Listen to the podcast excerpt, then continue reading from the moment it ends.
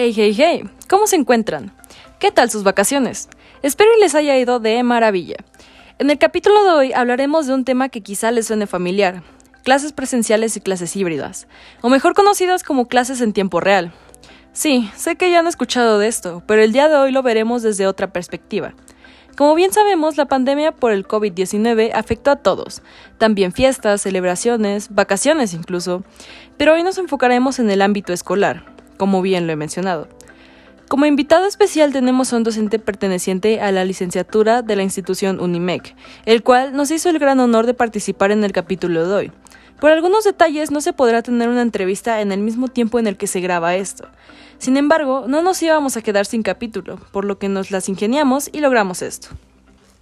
El profesor Oswaldo Corro respondió a nuestras preguntas por medio de audios.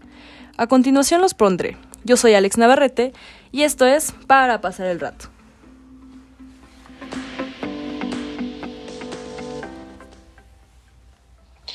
¿Cómo se llevan a cabo las planeaciones y trabajos con tantos alumnos y qué métodos usan? Ok, eh, en cuestión de planeaciones, eh, siento yo que, bueno, eh, hablando administrativamente, creo que el trabajar con, de manera digital evitas que exista mucho papeleo y que desperdicies papel, ¿no? O sea, contaminamos menos, para empezar. Aquí la cuestión es que las empresas o las escuelas aprendan a manejar este tipo de situaciones y que se actualicen, porque si regresamos a lo mismo quiere decir que entonces no aprendieron nada, hablando de, del punto de vista administrativo. Eh, las planeaciones pues obviamente son las mismas, ¿no? Eh, obviamente con recursos digitales.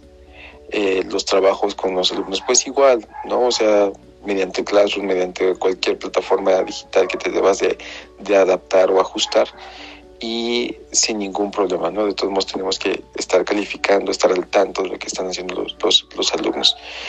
Y, por ejemplo, en cuestión de métodos, pues obviamente tienes que ser eh, dinámicas, buscar dinámicas que donde se involucren eh, los alumnos de manera digital, tienes que ver la manera de, de, ver plataformas, eh, redes sociales, ¿no? Por ejemplo, en mi caso yo ocupo mucho Zoom o Meet, el Classroom, que para mí es como las plataformas más sencillas y más nobles para, para los profesores y también para los alumnos. El Telegram, ¿no? En cuestión de, equipos de trabajo, eh, para, para, para el chat, grupos de chat, funciona muchísimo y en tiempo real. Entonces creo que que, bueno, a mí de hecho me gusta o me ha gustado dar clases en línea. Sinceramente, me gusta más dar clases en línea. ¿Qué cambiaría para que usted como profesor los métodos de estudio se mejoraran durante el tiempo de pandemia? Eh, bueno, sinceramente siempre estoy como en constante cambio y buscando nuevas alternativas y buscando eh, innovar ¿no? Sobre todo, actualizarte. Creo que eso es fundamental y creo que es lo que les hace falta también como, como a, profesores, ¿no? Por eso es que yo creo que hay como mucha, eh, mucha problemática en, esta cuestión digital, ¿no? De que no, tal vez no hay como una actualización. Eh, siempre es estar como buscando esa, esa constante innovación eh, para que pues, obviamente tú puedas estar eh, al tanto de tus, de tus alumnos y sobre todo para que les plasmes muy bien los conocimientos, que eso es lo, lo principal. Eh, también siento yo que, que falta la, la, empatía, ¿no? Falta ser empático, eh, entender muy bien por, por, por todo lo que están, lo que están pasando las personas, los alumnos, y hacer que esta aula digital, en lugar de, mostrarse un tanto complicada, eh, sea, un, sea un lugar donde tú como profesor le aportes todos los conocimientos, todas tus experiencias y hacerle agradable la estancia. Porque si tú plasmas problemas, si tú le hablas de o te muestras un tanto eh, gruñón, digamos, eh, creo que no va con, con estos tiempos. ¿Por qué? Porque estamos pasando por, por momentos difíciles. Entonces debemos ser muy empáticos y creo que esa es la palabra clave, que es la que hace que cambie todo. ¿Cuáles son las características que se requieren para una buena coordinación en clases en tiempo real? Eh, organizarte y obviamente si te organizas, pues obviamente vas a tener una excelente planeación. Y la planeación también es fundamental para que cumplas los objetivos y la estrategia o las estrategias, hablando ya sea de la clase o del curso en general. Em, también la, la, la, otra parte que te va a ayudar a, a que estés bien coordinado es que siempre estés en constante innovación de ideas para que no siempre le estés dando la misma clase o, el mismo ritmo a tus alumnos. Siempre estar cambiando eh, el conocimiento, la teoría con la práctica, los ejercicios, las participaciones, ¿vale? Y hacer como una mezcla de, de, de ambas partes para que obviamente el alumno no se sesgue y diga, ay, es que con el profesor tal es siempre lo mismo y siempre presenta y siempre nos dicta, ¿sí me entienden? Siempre debes de, de, hacer algo diferente para no hacer tediosa esta aula digital. ¿Cómo considera que influyó la pandemia en su campo laboral como docente? Siento que la pandemia vino a movernos de nuestra zona de confort, y así podernos adaptar a una nueva realidad. Eh, en mi caso, digamos, no fue como duro, porque yo he venido trabajando en Home Office en mi, en mi agencia de publicidad desde años, años atrás. Simplemente es como inspiras tú a tus alumnos eh, a través de estos medios digitales, porque incluso también con ellos eh, de manera presencial yo ya manejaba ciertas plataformas digitales. Entonces siento que para mí no fue como una barrera o alguna problemática, simplemente fue como una adaptación. ¿Qué aspectos considera que cambian al ejercer su clase y tener alumnos en línea y en presencial al mismo tiempo? Bueno, sinceramente eso sí se me genera como un lío, a pesar de que siempre estamos ahí como adaptándonos, pero es que cambia muchísimo. O sea, o tienes alumnos en línea o tienes alumnos en presencial o cómo es que eh, debes de, manejar esa circunstancia.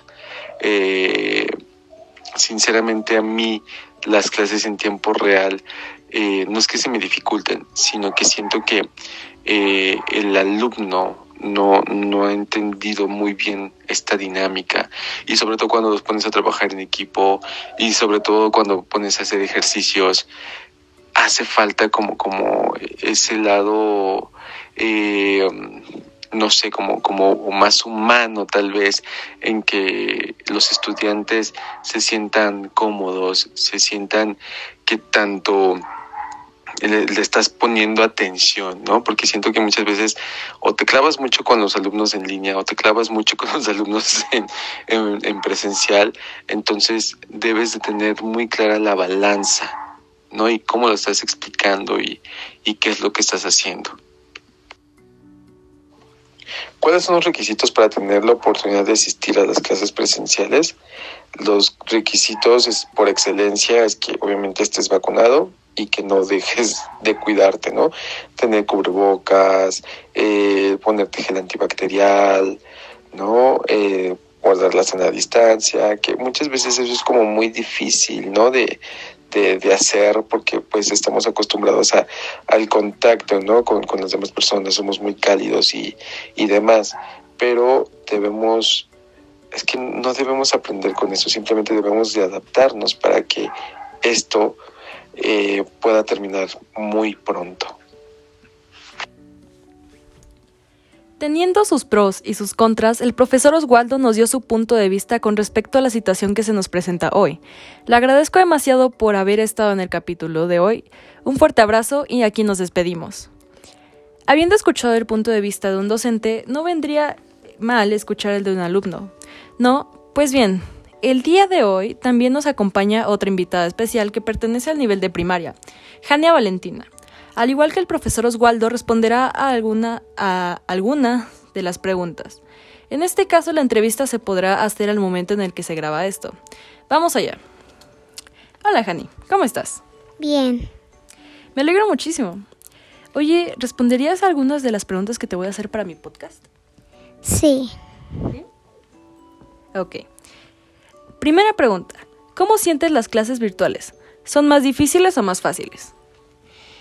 Más difíciles porque a veces me atraso y me distraigo en cosas y no alcanzo a ver las cosas y se pasan a otra página y entonces no veo y entonces me tengo que apurar. Ok. ¿Te gustaría ir a clases presenciales? No. ¿Por qué no? Porque siento que es más difícil porque te ponen a hacer más rápido las cosas. Ok, ok. Oye, ¿y te es difícil aprender desde casa o es más fácil? Desde casa. ¿Pero es más difícil o más fácil? Más difícil. ¿Por qué? Porque mm, tienes que apurarte a conectarte o tienes que apurar a hacer el margen o la fecha porque si ya van en otra cosa yo también tengo que apurar para hacer eso. Oh, pues bien, Jania, esas fueron todas las preguntas del día de hoy. Muchas gracias por haberlas respondido. ¿Te gustaría decirles algo antes de irte? Sí. Hola a todos. Muy bien. Ahora sí, diles adiós.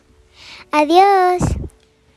Muy bien, pues esas fueron las palabras de Jania Valentina desde su perspectiva como alumna de primaria. Y bien, ya casi nos acercamos al final, solo que antes de ello quisiera darle las gracias a Carlos Eduardo. Sin su cooperación no habría sido lo mismo el capítulo, el capítulo de hoy. Muchas gracias. Ahora sí, agradezco que se hayan quedado hasta el final. Esto fue todo por el día de hoy, pero les aseguro que nos estaremos viendo muy pronto. Ahora sí, adiós. Antes, la canción que suena se llama la canción que suena ahora es el nuevo es del nuevo álbum de The Weeknd y se llama Sacrifice.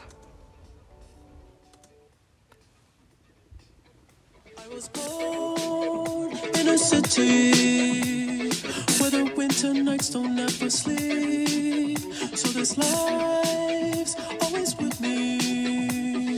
The ice inside my veins will never bleed. love.